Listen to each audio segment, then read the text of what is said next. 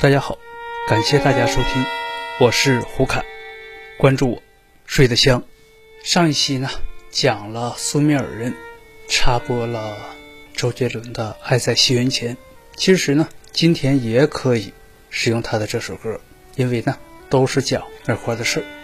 今天与大家分享的是巴比伦的空中花园在哪里？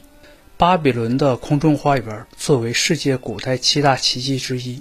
与埃及的金字塔、希腊的奥林匹斯宙斯神像、小亚细亚半岛的佛城阿尔特密斯神殿、小亚细亚哈利卡纳苏摩索斯王陵、小亚细亚哈利卡纳苏城摩索拉斯王陵、地中海罗德岛太阳神巨像，以及法罗斯岛的亚历山大城灯塔，一起久居盛名。巴比伦城呢？位于地中海之东，波斯西北的幼发拉底河畔，距今天伊拉克首都巴格达以南约九十公里。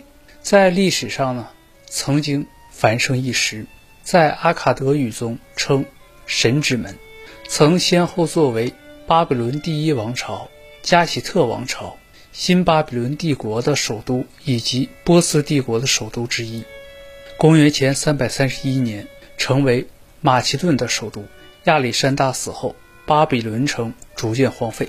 巴比伦城的空中花园的传说是新巴比伦王尼布贾尼撒二世为其美丽的王妃塞米拉米斯所修建的。这位王妃的家乡呢是在北方的山国米底，有一说呢说是在波斯。她不习惯于巴比伦炎热干燥的气候和单调的平原景色，经常思念家乡的秀丽山水。为博王妃的开心，尼布贾尼撒二世下令在巴比伦城建立立体式的空中花园。约瑟夫斯引用伯诺索斯《巴比伦王国》中有关内容对巴比伦空中花园做过的描述。在宫殿里，他建造了高高的石头平台，里头仔细布置了山景，种植了各种树木，建立了空中花园。因为他的妻子来自于米提亚。喜欢山景。约生于公元前一世纪中叶的戴德罗斯·斯卡拉斯也有过一段描述：在围城外还有一座空中花园，此花园不是由塞米拉米斯所建的，而是后来的一位叙利亚国王为取悦他的一位爱妾而特意建造。据说他是位波斯人。渴望自己的山上能有草地，于是要求国王依照波斯特有的风景建造了一座花园。花园边长四普勒斯伦，普勒斯伦是古希腊长度单位，约一百零一点二英尺。由于花园倾斜成阶梯形状，所以整个花园看起来像是一个戏院。建造下面一层的斜台时，上面必须有柱廊，柱廊将承载花园的整个重量。而且随着花园的延伸，它们将一点点地逐步升高。在顶梁上有三层材料：一层有混合大量沥青的芦苇，第二层为水泥粘合的两行烧砖，第三层为顶端覆盖层。这样土中的水分就不至于渗透下去。在所有东西上面呢，要堆积足够深的土，以保证埋住大树的根部。当地面被平整后，便可以用来栽植那些很大或具有其他特点的各种各样的树木，以供游人观赏。提出世界七大奇迹之说的飞楼对巴比伦空中花园是这样描述的：空中花园之所以这么称呼，是因为花园中的植物生长在高出地面的一定高度之上，也就是说，它的根不是埋在于地里。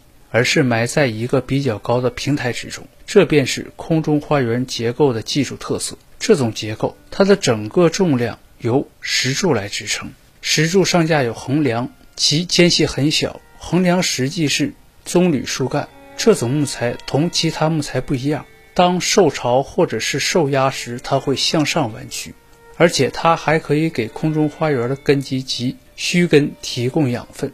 这是由于这种树干有许多的褶皱，其中储存着适当的养分。正是这种结构呢，支撑着又广又深的土壤，从而可以种植那些花园里常见的阔叶树以及各种各样的花，以供游人观赏。灌溉水源是来自于幼发拉底河。据说在花园旁边，每天有上百名奴隶轮流推动水轮，依靠机械动力将幼发拉底河的水化为灌溉花园的涓涓细流和喷泉的泉水。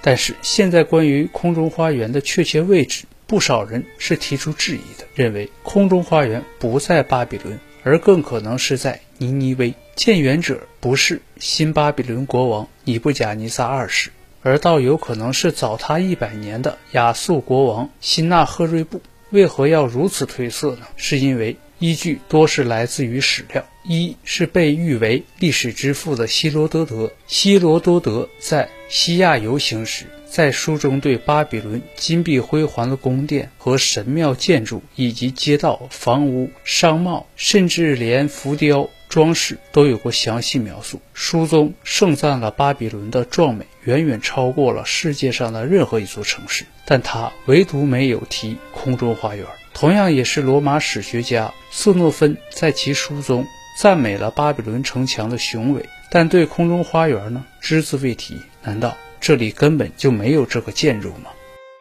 人们至今没有找到有关尼布贾尼撒的铭文中建造空中花园的记载，而且在有关叙述国王希纳赫瑞布的许多铭文中，则多次提到过他在尼尼微建造了一座美丽的花园，并把城外的河水引入城中浇灌花木。而辛纳赫瑞布的后代呢，也是常常提到。他们常在尼尼微人建造的山形花园中捕杀从笼中放出的狮子和野驴。就在尼布甲尼撒二世死后的二十三年，波斯人占据了新巴比伦城，并改变了幼发拉底河的河道，河道远离了巴比伦城。按理，巴比伦空中花园的花木会因缺水而枯萎，不会在百年之后还会保存郁郁葱葱。而在尼尼微的浮雕却表现，亚述人不仅用水泵抽水灌溉花园，还用水槽将山泉引入园中。即使无人灌溉，花园依然可以苍翠如初。尽管有上述两种争议，人们对空中花园究竟是在巴比伦还是在尼尼微悬而未决，但相信比较古老的记载说到的空中花园在巴比伦之说，应该更具可信度。只是还有待考古发现来证明。感谢收听今天的巴比伦空中花园在哪？我们有缘再见，拜拜。